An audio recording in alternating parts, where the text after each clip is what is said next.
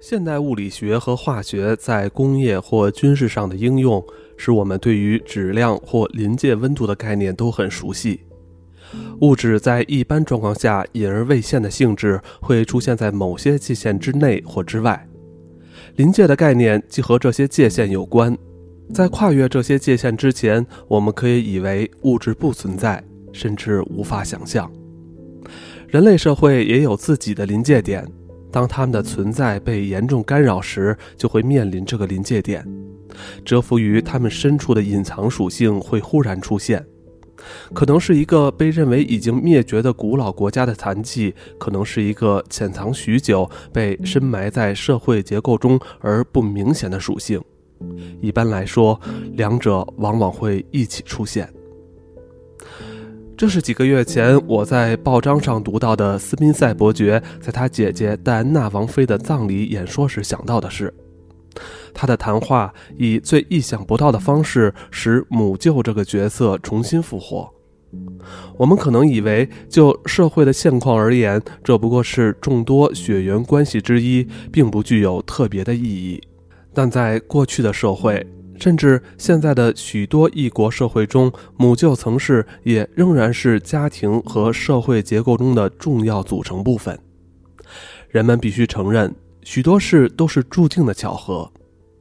斯宾塞伯爵居住在南非，而拉德克里夫于1924年发表在《南非科学期刊》的文章《母舅在南非》，揭示了母舅这个角色的重要性。并成为试图了解他可能意义的先驱者之一。斯宾塞伯爵将他姐姐的不幸归因于他的前夫以及整个王室家族。他首先承担起人类学者口中的女性献者的身份。女性献者保留可以探视她的姐妹或女儿的权利，并在她或他认为受虐时可以介入。但是，更重要的是，斯宾塞伯爵表明了和他的外甥，也就是他姐姐的儿子之间存在一种特殊的连结，让他有权利也有责任保护他们，对抗他们的父亲和他的血统。现代社会并未赋予母舅这个结构性角色以权利，但他在中世纪是受到承认的，在古代或许也是。母舅在希腊文写作“神圣的亲戚”之意，这就表示了母舅在家庭众多成员中具有一个特殊的地位。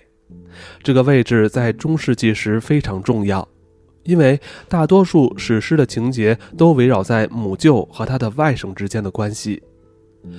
罗兰是查理曼大帝的外甥，就像维维安之于奥朗日的继尧母，戈迪埃之于拉乌尔德康布雷。伯西瓦尔之于圣杯国王，高文之于亚瑟王，特里斯坦之于马克王，盖维尔之于罗宾汉。这张列表可以一直扩展下去。这种亲戚关系造就了坚强的连结，使得其他人都被掩盖了。罗兰之歌中甚至没有提到主角的父亲。母舅和外甥之间互相援助，外甥从舅舅那里收到礼物。由他帮外甥武装成为骑士，必要时给他一位妻子。在一首史诗进入西班牙中，可以看见这种情感的强度。当面对罗兰离开他加入战斗时，查理曼大帝悲叹着：“如果我失去你，我将独自一人，像个可怜的老妇失去了丈夫。”旧省之间的关系在意大利和西班牙的史诗中似乎没有像在法兰西和日耳曼史诗中那么明显。也许是因为法兰西和日耳曼所处的体制框架，用英文表示就是源自日耳曼的寄养较为庞大。寄养的习俗在爱尔兰和苏格兰地区被严格遵守，贵族血统的孩子被托付给另一个家庭，由后者来养育和负责他们的教育。因此，与这个家庭的人精神和感情上的联系，比起他们原生家庭的联系更强大。这种风俗也存在于欧洲大陆，至少以所谓母舅寄养的形式存在。贵族的孩子被托付给母亲那一方的家庭，以母亲的兄弟为主要代表。在舅舅家，孩子占据一个日后将保留给他的受喂养的位置。这个词在古法文中有更广泛的意义，不仅仅是在供给食物方面。我们可以看到，这些风俗证明了母亲和母系的权利在过去占有主导地位。然而，在古代欧洲，没有任何证据可以证实这件事。相反，我们现在了解，这是父系血统的许多影响之一。正是因为父亲掌握了家庭权威，母舅真正的男性母亲执掌了相反的任务。而在母系社会中，母舅拥有家庭权威，所以受到外甥的敬畏和服从。因此，面对舅舅的态度与面对父亲的态度之间存在一种关联。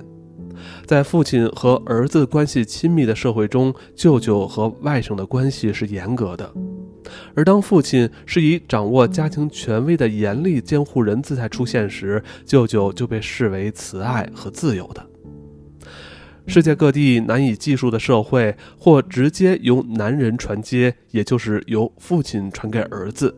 或通过女人的中介，由舅舅到外甥的关系，表现了不同方式的家系传承。在这两种情况下，舅舅与他的姐妹、他姐妹的丈夫以及这两人所生的孩子，组成了一个四方连结系统。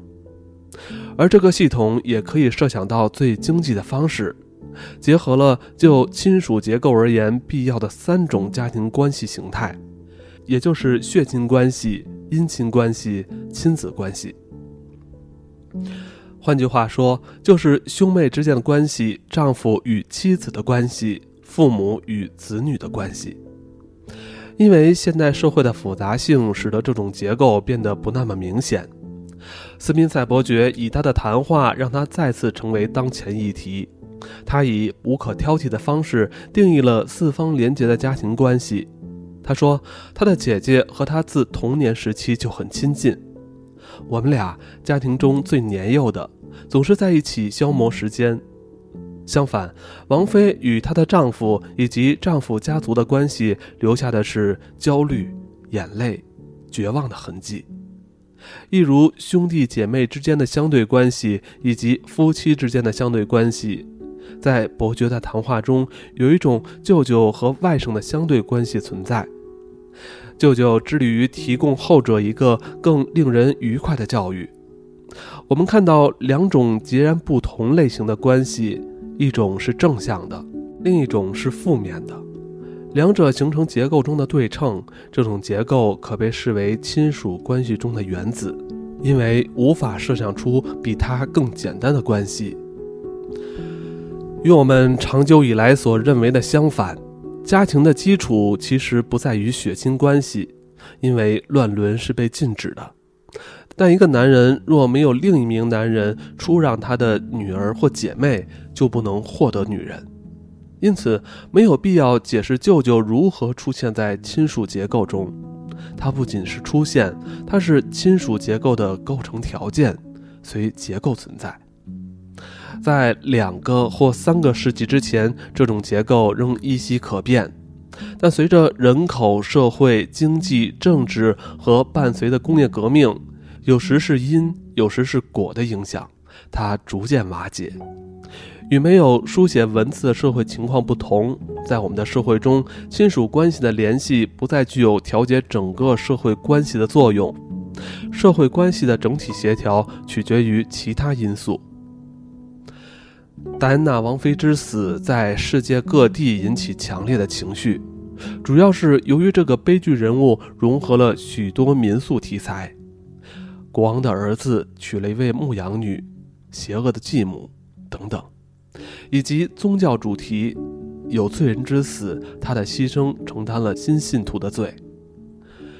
我们因而更能清楚地理解这个悲剧重现了古老的结构。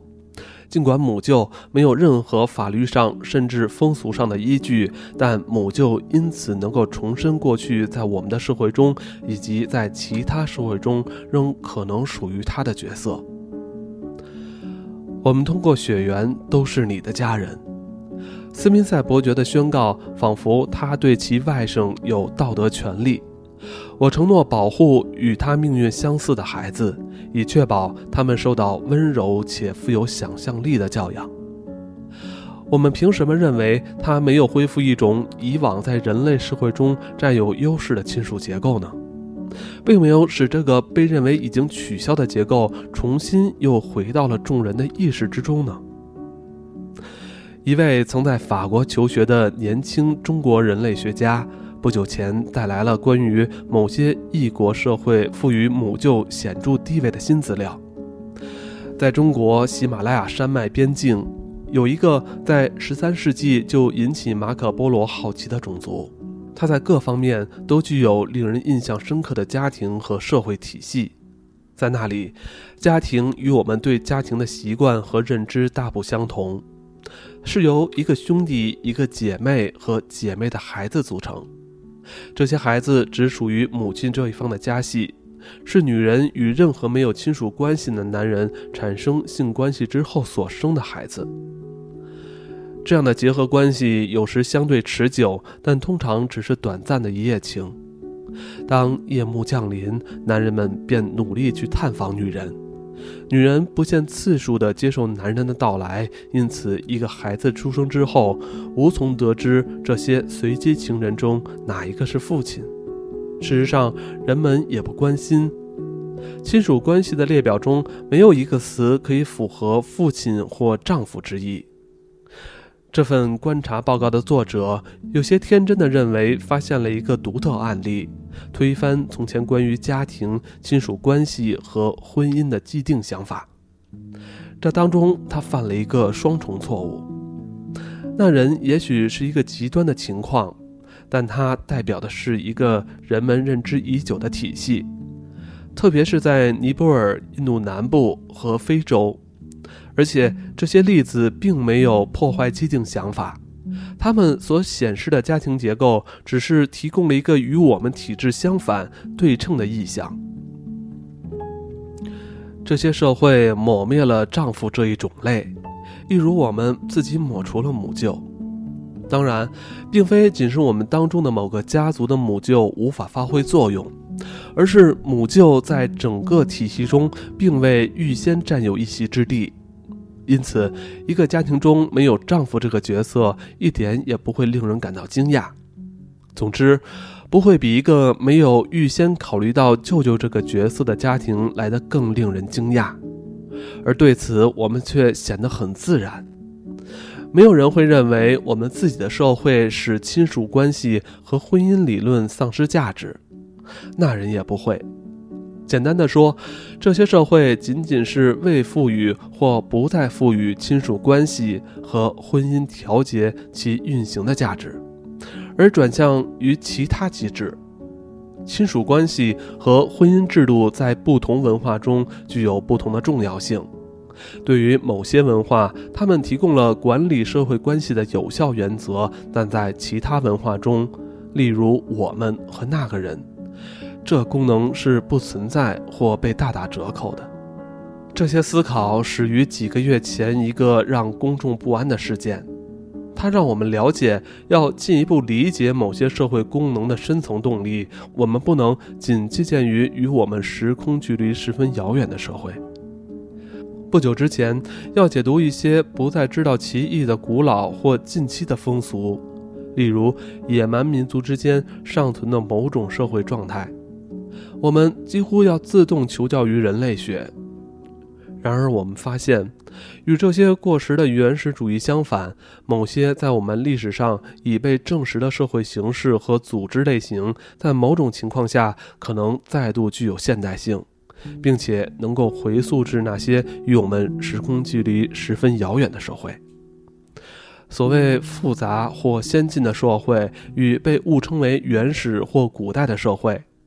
两者之间的距离远较于人们认知的小上许多。远方照耀了近处，近处也能照亮远方。